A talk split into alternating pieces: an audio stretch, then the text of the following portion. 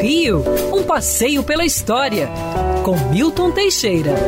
Amigo ouvinte, acabamos de passar por um carnaval que não houve.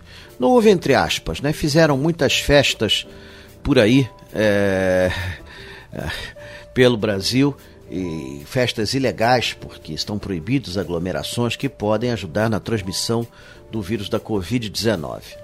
Mas, em 28 de fevereiro de 1854, nós tivemos uma grande mudança no Carnaval do Rio de Janeiro.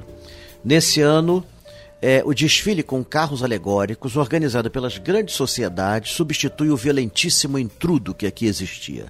Antes de 1854, imperava o entrudo. O entrudo era uma festa portuguesa, onde todo mundo jogava líquidos mal cheirosos um no outro, era uma coisa muito suja e porca. É, em 1854, um grupo de jovens bem-nascidos fundou as primeiras grandes sociedades é, democráticos fenianos, tenentes do diabo, e que desfilavam com carros alegóricos, antecip alegóricos, antecipando de muitos anos o desfile das escolas de samba. A moda pegou e até os anos 80 ainda tínhamos desfiles das grandes sociedades pelo Rio de Janeiro. Depois foram extintas, mas a herança delas ficou para as escolas de samba.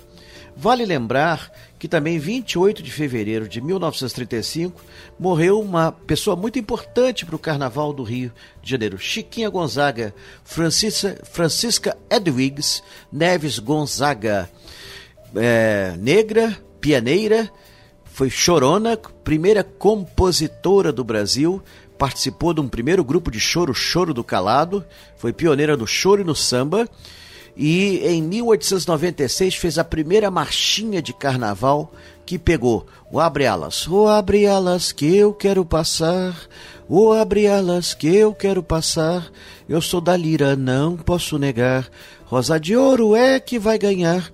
Portanto, nós temos duas datas importantes para a festa magna do Carnaval brasileiro, nesse próprio dia 28 de fevereiro.